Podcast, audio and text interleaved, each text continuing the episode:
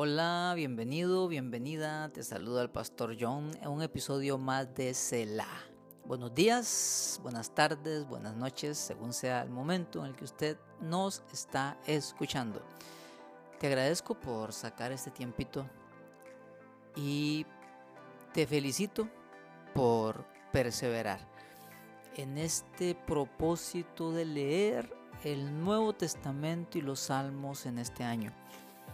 Pero, sabes, quiero que lo veas como más que un propósito, sino como ese momento diario donde descansas en la palabra del Señor y meditas en ella y dejas que el Espíritu Santo te ministre, te fortalezca, te hable, te enseñe, te sane, te llene de gozo, de paz, de esperanza.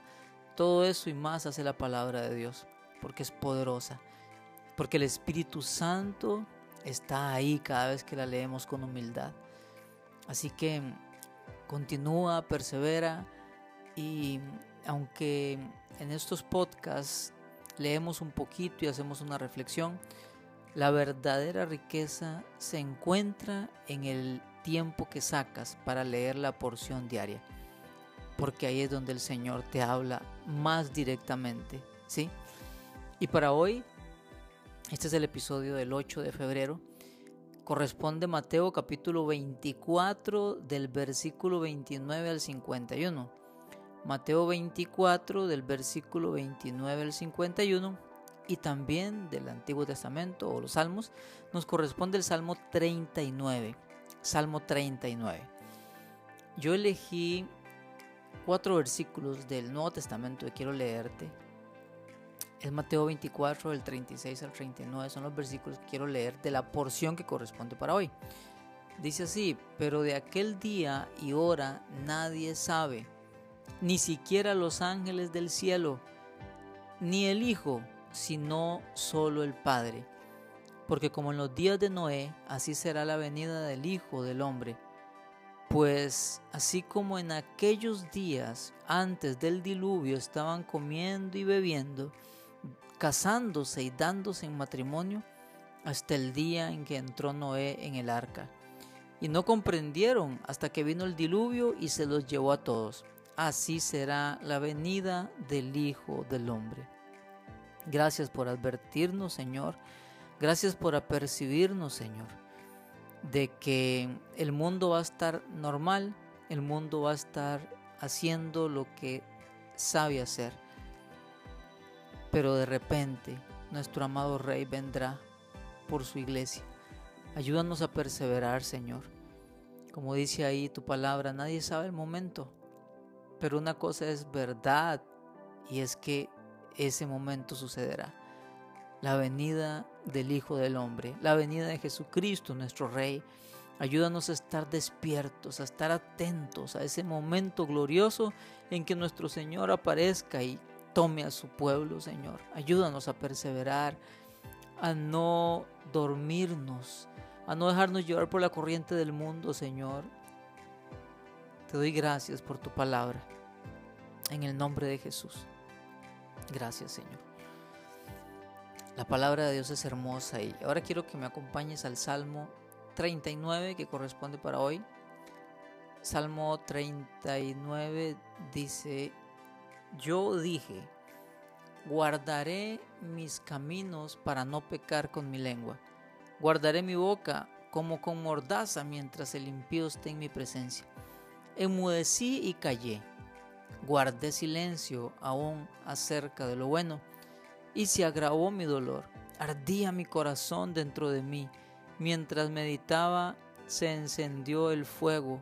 Entonces dije con mi lengua, Señor, hazme saber mi fin y cuál es la medida de mis días para que yo sepa cuán efímero soy.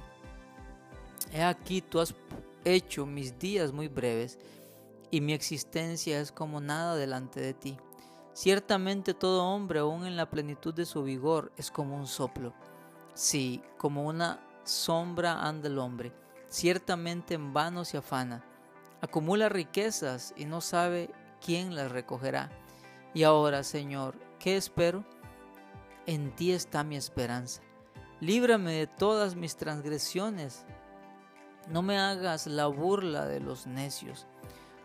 Mudo me he quedado, no abro la boca porque tú eres el que me ha porque tú eres el que me ha obrado. Porque tú eres el que ha obrado. Quita de mí tu plaga, por la dureza de tu mano estoy pereciendo. Con castigos corriges al hombre por su iniquidad, como la polilla. Consumes lo que es más precioso para él. Ciertamente todo hombre es solo un soplo. Escucha mi oración, oh Señor, y presta oído a mi clamor.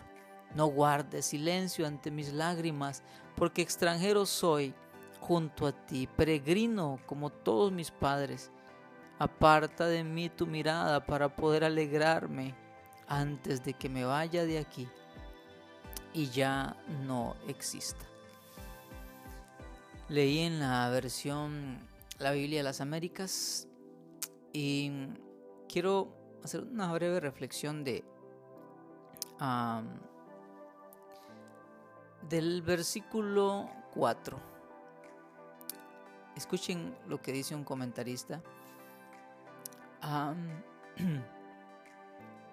como mucho la medida de mi vida es como la anchura de la palma de mi mano, comparada con tu eternidad.